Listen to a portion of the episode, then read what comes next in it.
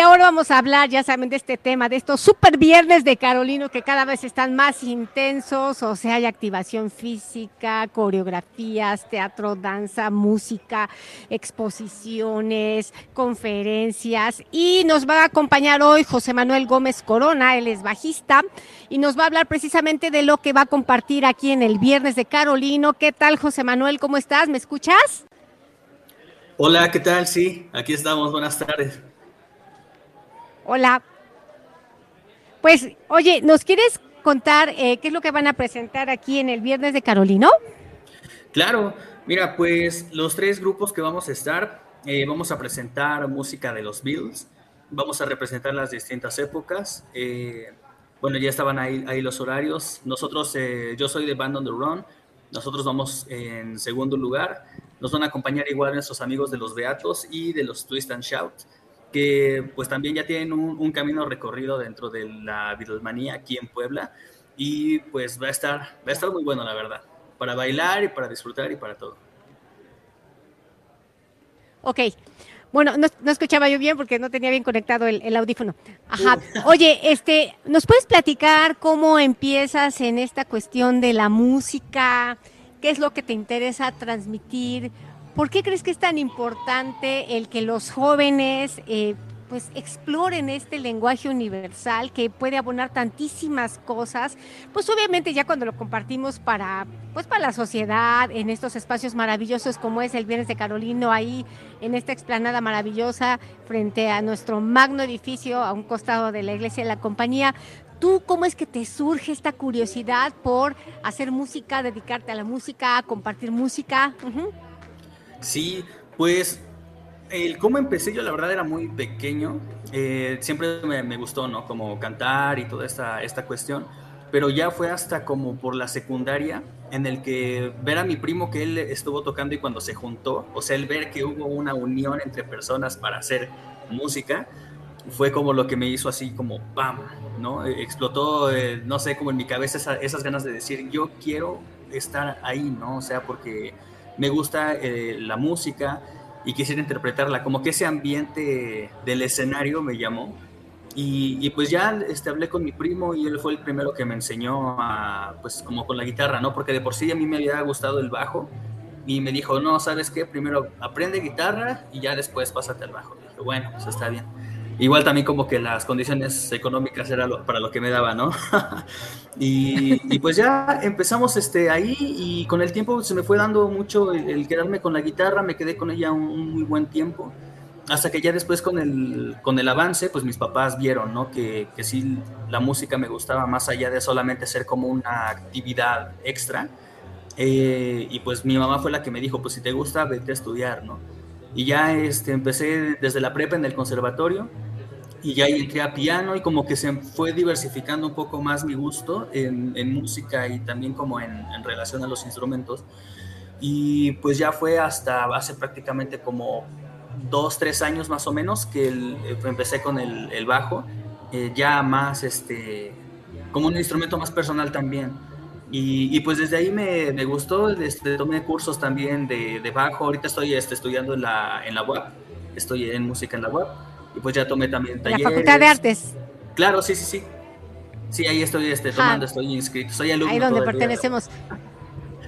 Oye, José Manuel, eh, tengo una pregunta, bueno, tengo varias preguntas, pero ahorita quisiera saber un poquito esta cuestión de que nos compartas por qué es tan importante estudiar música, porque ah, mucha gente a veces piensa que no se estudia.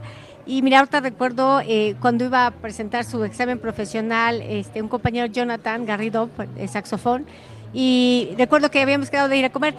Y entonces había ensayado en la mañana seis horas, luego conmigo me dice, no es que me faltan, le dije, no ensayaste seis horas, sí, me faltan las de la tarde, o sea, le faltaban cuatro horas más. O sea, para su, la defensa de su examen, que era un concierto, estaba ensayando mínimo 10 horas diarias.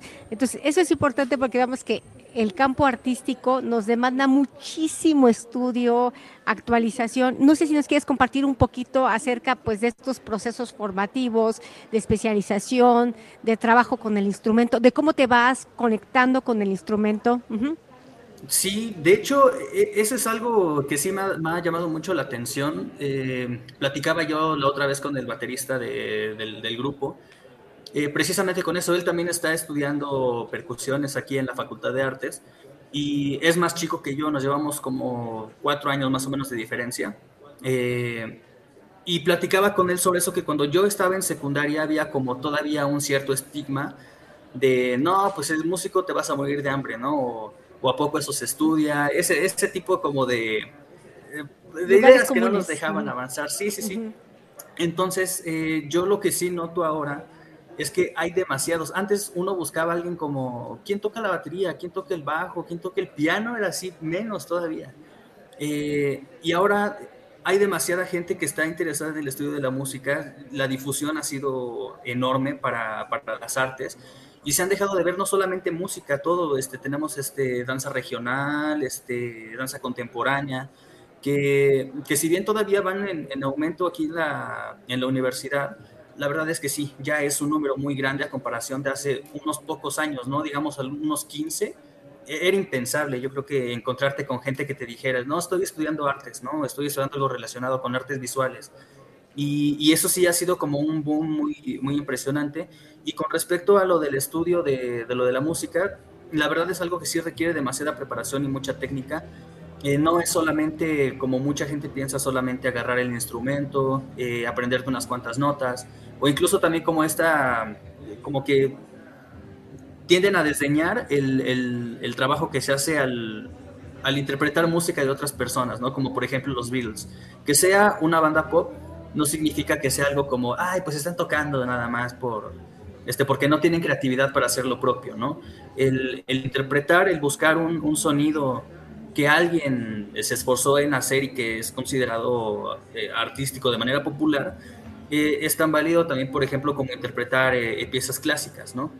Habrá teóricos habrá académicos que digan que no es un símil equitativo, pero es una parte fundamental también de la interpretación que requerimos para poder expresar, y me lo preguntabas hace rato de, de por qué es necesaria esta expresión o, por qué creemos que, necesitamos expresarlo, pues porque es una manifestación que al fin y al cabo mueve fibras dentro, ¿no? Y, también a través de ella pues expresa la, cultura de una sociedad que pues en este caso es la cultura pop y pues está más viva que nunca, ¿no? Ya cuántos años tiene de los Beatles de, de haber iniciado y terminado y pues la música todavía sigue a través de las generaciones.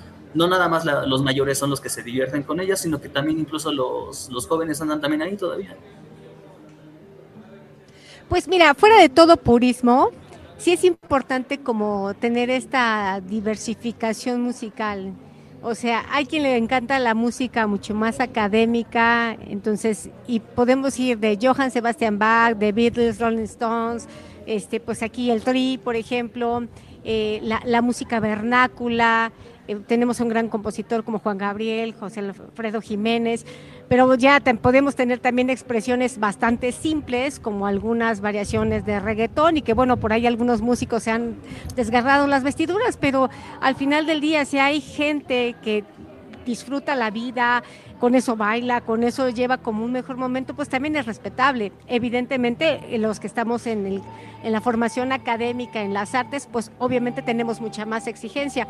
Entonces, pues mira, para eh, compartir con nuestro público esto de los viernes de Carolino y ya para cerrar esta sección, no sé si nos quieres compartir este viernes, ¿a qué hora te presentas ahí afuera del Carolino? Eh, nosotros, Band on the Run, nos vamos a presentar a partir de las cuatro y media, pero iniciamos a las tres con Twist and Shout. Ellos son los que van a abrir. Ahí vamos a estar. Pues la canción. es buenísima. sí. Bueno, pues aquí tenemos el cartel. Y amigos, no se pierdan estos viernes de Carolino, que son un hit desde la activación física hasta esta formación a través de las actividades culturales, artísticas y académicas. Y José Manuel, pues esta es tu casa. Queda abierta la invitación aquí a la cultura desde la UAP.